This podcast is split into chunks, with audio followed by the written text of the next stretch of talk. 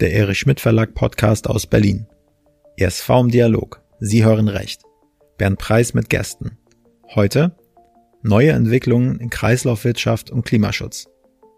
Die Kreislaufwirtschaft ist vor allem durch EU-Kreislaufstrategie, die Circular Economy für den Klimaschutz reichlich in Bewegung geraten. Hinzu kamen der Green Deal und das Kreislaufwirtschaftsgesetz 2020. Über diese neuen rechtlichen Entwicklungen und wie das Ganze mit dem Klimaschutz verflochten ist, darüber hat sich Bernd Preis von der ESV-Redaktion mit Professor Dr. Walter Frenz unterhalten. Herr Dr. Frenz ist Professor für Berg-, Umwelt- und Europarecht an der Rheinisch-Westfälischen Technischen Hochschule Aachen. Herr Professor Dr. Frenz, ich begrüße Sie zu unserem heutigen Interview. Bedanke mich auch dafür jetzt schon, dass Sie sich bereit erklärt haben, daran teilzunehmen. Wir haben ja nun mal wieder ein recht komplexes Thema, aber auf der anderen Seite auch ein öffentlich, ein Thema, was in der öffentlichen Diskussion steht, in aller Munde eigentlich. Und ähm, deswegen möchte ich jetzt auch gleich loslegen, ohne weitere äh, Vorworte und starte dann mit der ersten Frage. Also, die Kreislaufwirtschaft entwickelt sich ja nun gerade ziemlich rasant. Warum? Unser Bundeskanzler fuhr in die Ferne nach Argentinien und Chile für Lithium. Aber warum in die Ferne schweifen, wenn das Gute ist so nah? Wir haben auch Lithium dann als Recyclingmöglichkeit. Die EU hat das Batteriegesetz verabschiedet und dort ist vorgesehen, dass Lithium dann im Stoffkreislauf gehalten wird und dass wir damit nicht mehr so viel den Primärrohstoff Lithium brauchen, sondern als gebrauchte Batterien die Grundlage haben, um dann Lithium als Sekundärrohstoff zu gewinnen. Und generell will die Europäische Union von der Primärrohstoffwirtschaft in die Sekundärrohstoffwirtschaft überwechseln und genau dem dient die Kreislaufwirtschaft. Gut, Stichwort Lithium. Ähm, mich wundert jetzt ein bisschen, dass erst der, die Bundesregierung drauf kommen musste oder die EU-Kommission. Warum ist denn die Industrie da nicht mal selber drauf gekommen? Gut, der große Bedarf wurde jetzt vor allem sichtbar durch die Mobilitätswende. Und die wurde ganz gewaltig vorangebracht, sowohl auf die EU-Ebene. Wir haben ja dann den Beschluss, dass es ab 2035 keine Verbrennerautos mehr gibt. Und wir haben dann im Ampelkoalitionsvertrag auch die Zielsetzung, dass wir bis 2030 sehr viele Elektrofahrzeuge auf der Straße haben.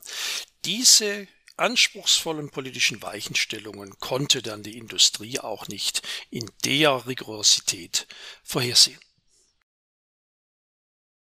Gut, welche Bedeutung hat denn nun der sogenannte Green Deal und wie sind denn Kreislauf, Wirtschaft und Klimaschutz miteinander verflochten?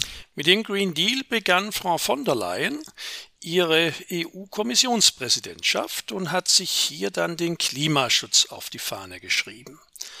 Und da besteht auch eine ganz enge Verbindung zur Kreislaufwirtschaft, denn die Kreislaufwirtschaft ist auch eigens im Green Deal erwähnt. Und dadurch können ganz erheblich CO2-Emissionen eingespart werden, die eigentliche Zielsetzung des Green Deal. Denn wenn Sie Primärrohstoffe fördern, transportieren und verarbeiten, brauchen Sie regelmäßig wesentlich mehr CO2-Ausstoß, als wenn das auf der Basis von Sekundärrohstoffen geschieht.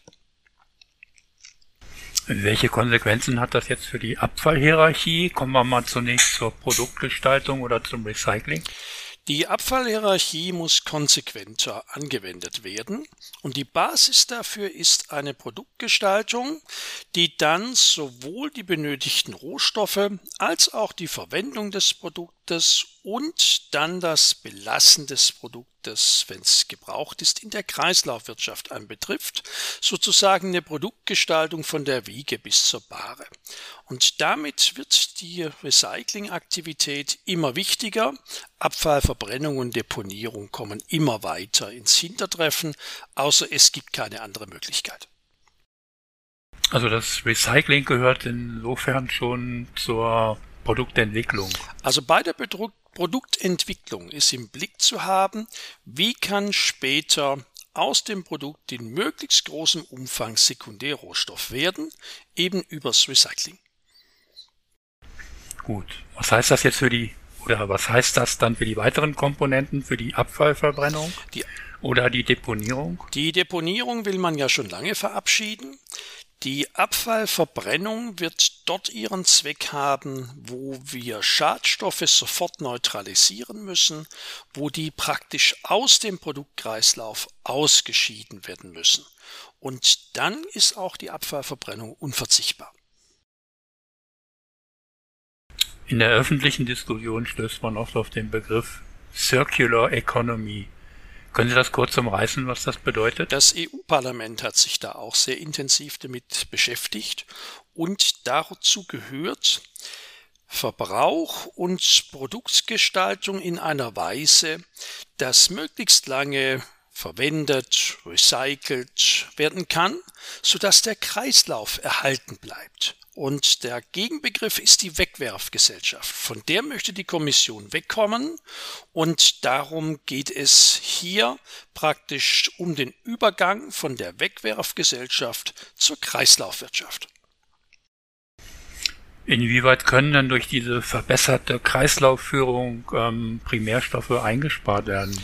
Dadurch können dann Sekundärrohstoffe erhalten bleiben, die werden nicht weggeworfen, sondern es ist von vorne weg klar, dass die dann entsprechend wiederum in die Produktion gehen, wenn es Sekundärrohstoffe geworden sind. Und in dem Maße kann man dann Primärrohstoffe nicht mehr dann notwendigerweise einsetzen müssen. Allerdings werden sie nicht ganz verloren gehen, denn es gibt so gewisse Kreisläufe von vielleicht zwei, drei Zyklen und danach brauchen sie wieder Primärrohstoffe. Und das Ziel muss sein, diese Zyklen zu steigern, damit wir noch weniger Primärrohstoffe einsetzen müssen.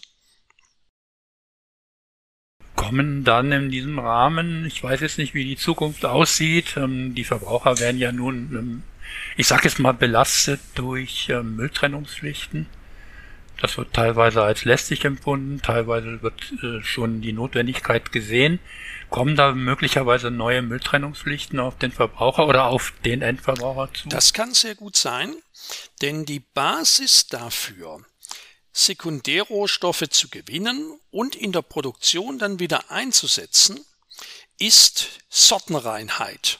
Und darum dürfen verschiedene Müllmengen, verschiedene Müllarten nicht durcheinander geworfen werden. Es gibt allerdings inzwischen auch schon Mülltrennungsanlagen, die so gute Magnete haben, dass damit auch Mischmüll sehr gut sortiert und getrennt werden kann. Dann werden die Verbraucher entlastet und Fehlwürfe gibt es sowieso immer. Von daher muss sowieso ein bisschen nachgearbeitet werden. Dann würde das von Grund auf von vorne weg durch die Müllentsorgungsanlage sortiert.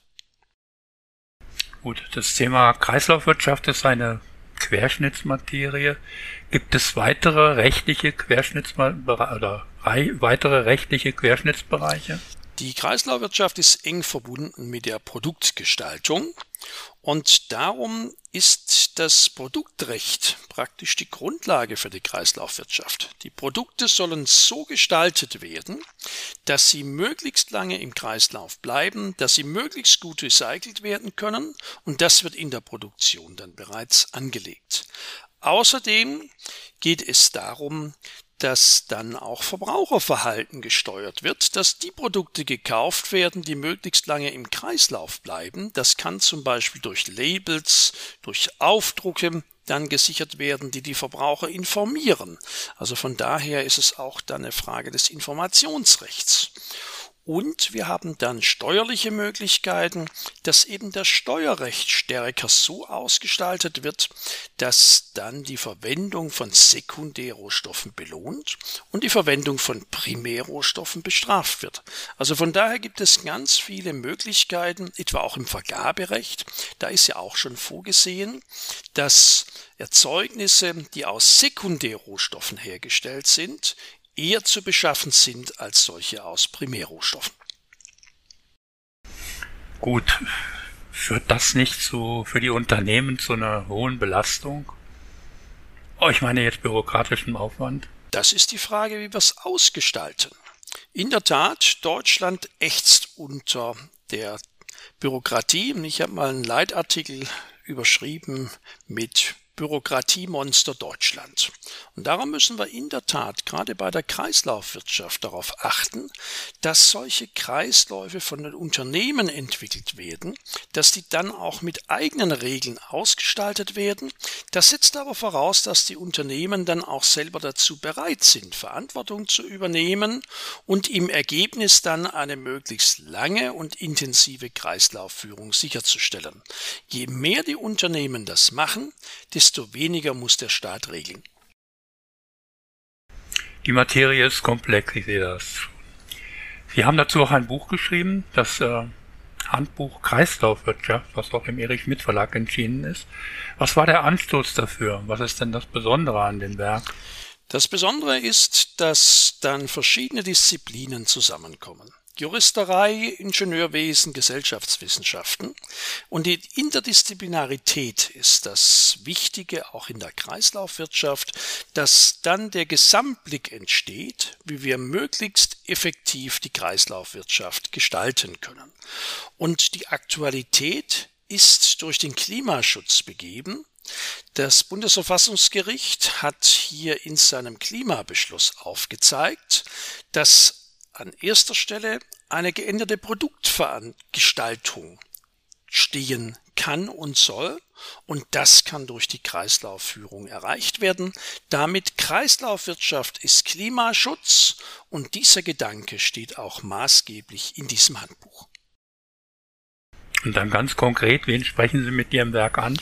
Alle, die mit der Kreislaufwirtschaft zu tun haben, Unternehmen, Beratungsfirmen, Behörden, auch die Politik, die hier weitere Regelungen zu entwickeln hat, aber eben sich, wie wir vorhin gesehen haben, auch zurückhalten sollte, das allzu bürokratisch auszugestalten. Universitäten, NGOs, die auch einen maßgeblichen Beitrag für die Kreislaufwirtschaft leisten können. Also Berater und Unternehmen müssen sich auf neue Dinge Entwicklungen einstellen. Wie sollten Sie das nach Ihrer Meinung tun? Sie sollten im Blick haben, dass die Kreislaufwirtschaft für uns alle immer wichtiger wird. Ohne Kreislaufwirtschaft kein Klimaschutz, daher ist das eine feste Erwartungshaltung. Und damit sollten Sie selber Produkte entwickeln, die möglichst viel Sekundärrohstoffe beinhalten, die den Klimaschutz voranbringen. Das wird ihnen auch im Wettbewerb gut tun. Die Verbraucherinnen und Verbraucher sollten sich ebenfalls über die Kreislaufwirtschaft informieren, um auch selbst zu sehen, welche Produkte kann und muss ich kaufen, um den Klimaschutz möglichst gut voranzubringen. Und Behörden sollten sich informieren, welche aktuellen Produktlinien auf dem Markt sind, die der Kreislaufwirtschaft besonders entsprechen, um so dann ihre Beschaffung entsprechend auszurichten. Das sind nur Beispiele, letztlich brauchen wir alle die Information über die Kreislaufwirtschaft. Sie sind ja auch Referent des Klimaschutztages, der im März im Erich Schmidt Verlag stattfindet. Worauf dürfen sich denn die Besucher jetzt mal ganz aus Ihrer Sicht freuen? Die Besucherinnen und Besucher dürfen sich darüber freuen, welche aktuellen Entwicklungen im Klimaschutz dann vorhanden sind. Ich selber werde vor allem referieren zu der Frage, können wir Umweltstandards zugunsten des Klimaschutzes reduzieren? Es geht ja hier um den Ausbau der Windkraft und hier ist in der Diskussion, inwieweit der Artenschutz zugunsten des Windkraftausbaus zurücktreten soll. Da haben sich sehr spannende unionsrechtliche Fragestellungen angehäuft. Es ist nämlich wirklich problematisch ob die deutsche Regelung aus dem letztjährigen Osterpaket mit Unionsrecht vereinbar ist. Das wollen wir näher diskutieren. Ebenso welche Funktion kann noch die Kohleverstromung haben und auf welche Nachwehen haben wir uns noch einzustellen. Wir haben ja in Lützerath in erschreckender Weise gesehen, zu welchen Szenen das dann kommen kann. Und in diesem Kontext wollen wir dann diskutieren, wohin geht die Energieversorgungssicherheit. Spannendes Thema, viele Interessenkonflikte. Ähm würde ich jetzt mal Ihr Fazit und Ihren Ausblick erfragen. Wo sehen Sie denn das Ende der Entwicklungen? Ist das schon absehbar oder sehen Sie weiteren äh, äh, Handlungsbedarf für den Gesetzgeber? Klimawende und Kreislaufwirtschaft stehen erst am Anfang. Wir haben schon einiges erreicht, aber wenn wir die ehrgeizigen Ziele, die wir uns gesetzt haben, tatsächlich realisieren wollen, dann müssen wir auch in der Kreislaufwirtschaft vorankommen und viel mehr noch geschlossene Kreisläufe etablieren, wie das nun im Batteriebereich auf EU-Ebene gelungen ist. Und ich sehe vor allem dieses Beispiel des EU-Batteriegesetzes. Daher erwarte ich mir besonders viel von Brüssel, dass dann entsprechende Kreislauf Führungen normativ festgeschrieben werden. Wie gesagt, möglichst unter Beteiligung der Industrie, damit nicht ganz so viel geregelt werden muss, aber dass dann hier die Rahmensetzungen erfolgen, dass an der Kreislaufwirtschaft der Klimaschutz nicht scheitern wird. Also es gibt noch viel zu tun. Herr Dr. Frenz, ich bedanke mich für dieses ausführliche Interview. Ich danke Ihnen, Herr Preis. Bis zum nächsten Mal. Bis dahin. Das war eine weitere Ausgabe der Reihe ESV im Dialog. Sie hören recht.